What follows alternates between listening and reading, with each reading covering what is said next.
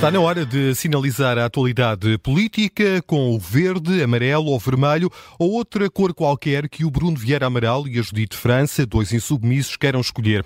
Judite, andamos demasiado entretidos com uma região autónoma em detrimento de outra?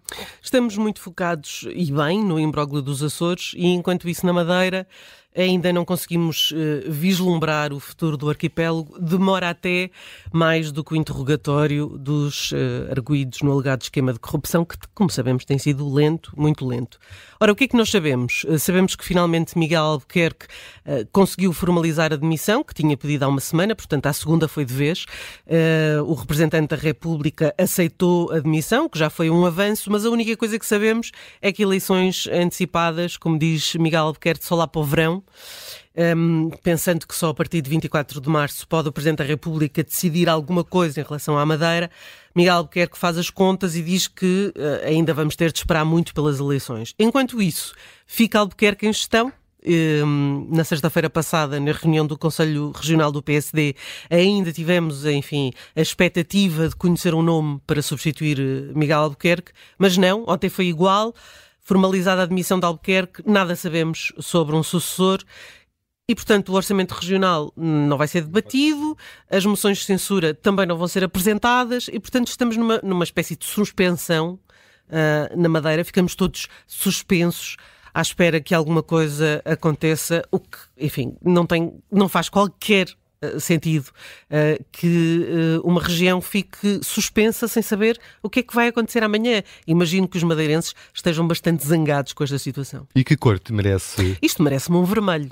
Hum. Uh, o sinal, uh, entretanto, fica no vermelho, permanece aqui. Já tinhas prometido, uh, no arranque da tarde política, Bruno Vieira Amaral, de sinalizar Pedro Nuno Santos. Sim, com o vermelho. Pedro Nuno Santos tem defendido a ideia de que um governo minoritário no continente, na República ou no, no Parlamento Regional, nos Açores, apoiado por um dos dois maiores partidos, vai reforçar os extremos e daí a recusa da viabilização de um governo minoritário do PSD.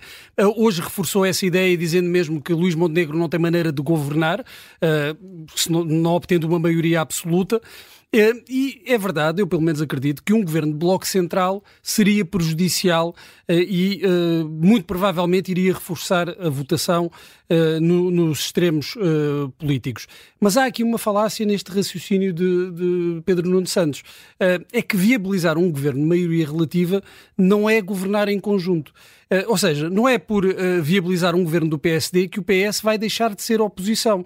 E Pedro Nuno Santos quer convencer os eleitores de que qualquer viabilização equivale a um governo conjunto em que ambos os partidos têm a mesma responsabilidade. E quer convencer isso porque lhe dá jeito, ou pelo menos até agora deu-lhe jeito. Isto trata-se de uma radicalização. O que Pedro Nuno Santos está a dizer é que isto é tudo ou nada. Ou se tem maioria absoluta ou não se governa, porque aquilo que ele diz do PSD, que é impossível conseguir eh, governar, ter condições para governar também se aplica ao PS, a não ser que ganhe a conquista maioria absoluta.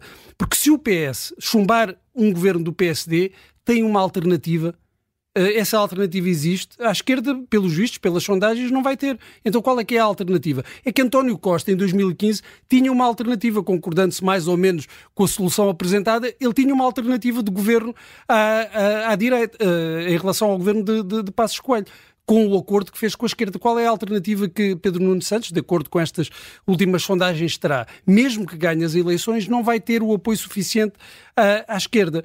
E aquilo que se vê por este uh, reforço desta ideia uh, de Pedro Nuno Santos é que uh, o PS não parece preparado para esta nova realidade fragmentada. até agora parecia que sim, mas isso significava ter um determinado tipo de resultados, conseguir um acordo com a esquerda, eh, mesmo eh, não ganhando as eleições. Mas os resultados do, dos Açores vieram expor essa dificuldade que agora também é do PS. Não é só uh, o fantasma da ingovernabilidade, não paira só sobre o PSD. Também vai afetar necessariamente o PS, ainda para mais com a esquerda a ter resultados que não lhe permitem criar uma solução alternativa. Estão contados PS e PSD a estabelecerem outro tipo de pontos face a esta nova realidade? Eu muito dificilmente, eu acredito muito dificilmente, com Pedro Nuno Santos, esse, esse, essas pontes poderão ser estabelecidas, porque é o próprio que diz que não é possível estabelecer que os dois partidos estão muito mais distantes do que, por exemplo, os partidos uh, da esquerda. Quando Pedro Nuno Santos diz uh, que está mais próximo dos partidos à sua esquerda do que do PSD, está a eliminar uh, praticamente essa possibilidade de, de haver entendimentos. Agora, isso... Mas os Açores são os Açores, nos Açores não está Pedro Nuno Santos. Pois, não, não, não está Pedro Nuno Santos e aí terão de, de encontrar uma, uma alternativa que, uh, uh, se houver uma viabilização, não, significa que tenha de haver viabilização também no, no, no continente, na, República. Claro. Pedro Nuno Santos, uh, eu acredito firmemente que com Pedro Nuno Santos é impossível que haja esse entendimento da mesma, uh, pelas mesmas razões que ele tem aduzido até o momento. Não há pontos de entendimento entre o PS de Pedro Nuno Santos e a AD, e isso é dito pelo próprio. Sendo que eh, a última sondagem que conhecemos eh, ontem à noite dá a maioria uh, à direita e não à esquerda e, portanto, Pedro Mas há Santos, empate técnico, há não empate é? técnico, sim, sim ainda a margem distribuição, de erro. Uh, e a margem de erro, há um impacto técnico e há uma maioria de esquerda se juntarmos os partidos à esquerda, que é uma coisa que não acontece nos Açores, em que a esquerda está muito depauperada, mas não está no continente. E, portanto, Pedro Nuno Santos está a apostar as fichas aí. Mas a, a sondagem não dá, não dá maioria de esquerda, dá uma maioria de direita. Dá de 57%. Da direita. De direita. direita. Sim. Uhum. Uh, fiz, fiz, fiz eu mal as contas.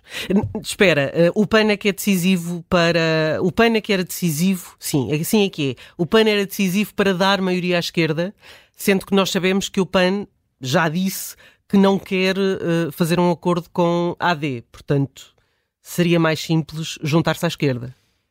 Pois, uh, uh, com o Chega, a maioria de direita, pelo, pela sondagem. Ah, estou a retirar o Chega daqui, porque o, o, o, o porque Luís um não é não já disse de, que, de Luís que não, não é? Portanto, estou a tirar o Chega daqui desta equação. Pois, eu acho que uh, neste momento é, é, muito prematuro retirar Sim, isto vinha a propósito dessa declaração de Pedro Nuno Santos de que só o PS é que confere estabilidade, mas olhando aqui, pelo menos para maiorias. Uh, não se aplicar as é... mesmas regras uhum. uh, que, está, que, quer aplicar à direita, Bom, a ingovernabilidade existe dos dois lados. Certo. A verdade é que o PS fica naturalmente limitado ao ver-se obrigado a aprovar ano após ano orçamento, os orçamentos apresentados por um eventual governo liderado pelo PSD, não é?